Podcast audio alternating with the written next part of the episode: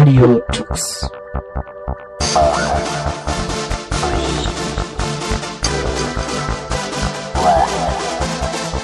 The German Linux Radio, the German Linux Radio.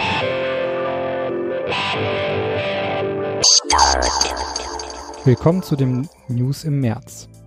Nextcloud rockt. Neben Nextcloud Talk, der in Nextcloud integrierten Audio- und Videochat-Funktion und eine Integration von Big Blue Button wurde nun die Rocket Chat-Integration erweitert. Rocket Chat stellt eine offene, selbstverwaltete Alternative zu Lösungen wie Slack und Microsoft Teams zur Verfügung und legt den Fokus auf Datenschutz, Sicherheit und Datensouveränität. Außerdem bietet es Möglichkeiten zur Integration von WhatsApp, Twitter, Messenger, E-Mails und vielen weiteren Kanälen. Durch die Integration sollen die Brücken nun auch für Nextcloud zur Verfügung stehen. Am 21. April veranstaltet Rocket Chat und Nextcloud einen Livestream, der über die Vorteile der neuen Integration berichtet. 20 Jahre Arch Linux. Die Rolling Release Distribution Arch Linux wurde am 11.03.2002 von Judd Finney erstmals vorgestellt. Arch Linux ist eine der führenden Distributionen, die häufig von fortgeschrittenen Anwendern genutzt wird. Dabei lässt sich die Distribution dank des KISS-Prinzips an, an die eigenen Bedürfnisse anpassen. Erst seit letztem Jahr bietet Arch Linux mit dem Befehl arch install ein offizielles Installationsskript, welches den Einstieg etwas erleichtert. Auch von Radio Tux hier nachträglich alles Gute. Frühjahrsputz Ubuntu-Logo. Im Rahmen der anstehenden Veröffentlichung der Ubuntu LTS Version 22.04 hat Canonical sein Logo überarbeitet. Das als Circle of Friends bezeichnete Logo wird kompakter und ist nun rechteckig. Ubuntu hat hierzu ein kurzes Video veröffentlicht, in dem die Transformation des Logos zu sehen ist. GNOME 42 Die neue Desktop-Version GNOME 42 basierend auf GTK 4 ist am 23.03. pünktlich erschienen. Dabei haben die GNOME-Entwickler zahlreiche Neuerungen integriert, darunter zählen ein konsistenteres Erscheinungsbild, welches ein systemweites helles und dunkles Theme beinhaltet. Außerdem wurden eine neue Screenshot und ein Screencast-Tool integriert. Auch das On-Screen-Display zur Anzeige von Lautstärke und Displayhelligkeit wurde überarbeitet. GNOME 42 wird als Standard-Desktop in Fedora 36 und Ubuntu 22.04 LTS erscheinen. Security Android-Trojaner im Umlauf. Die Sicherheitsfirma Clarify berichtet von der Verbreitung eines gefährlichen Android-Trojaners namens T-Bot.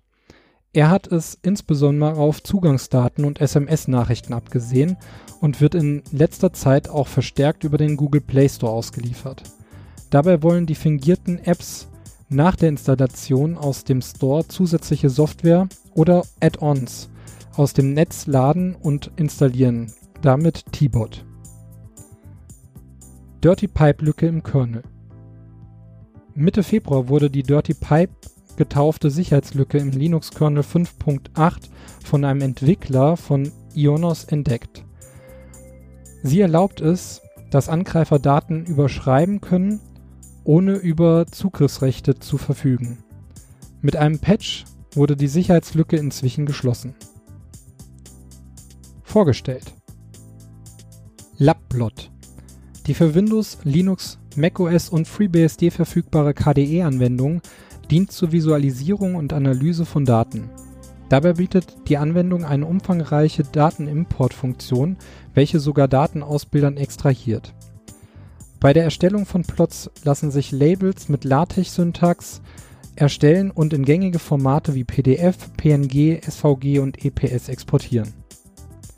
Für alle, die eine freie Alternative zu MATLAB suchen, sollten sich Laplot einmal anschauen. BPyTop. Mit dem auf Python basierenden Bech-Top-Klon hat man einen Überblick der vorhandenen Ressourcen wie CPU, RAM-Speicher, Netzwerk und mehr. Die Anzeige auf der Kommandozeile ist dabei sehr grafisch und bietet somit eine schnelle Übersicht. Wer viel auf der Kommandozeile arbeitet und noch nach einem passenden Monitoring-Tool sucht, sollte sich BPyTop genauer anschauen.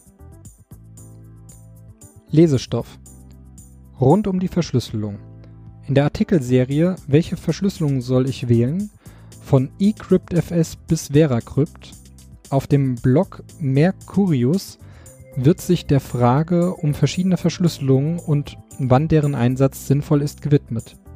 Der Artikel unterteilt sich in Einzelartikel zu verschiedenen Verschlüsselungsmethoden und unterschiedlichen Szenarien wie der Einsatz von externen Festplatten, Linux, Windows oder macOS X und deren Zusammenspiel. Ein weiterer Artikel beschäftigt sich mit der Verschlüsselung für Cloud-Speicher. Das war eine Sendung von Radio Tux, herausgegeben im Jahr 2022. Unter Creative Commons Lizenz, Namensnennung und Weitergabe unter gleichen Bedingungen. Lieder sind eventuell anders lizenziert. Mehr Infos auf radiotux.de. Unterstützt durch Manitou.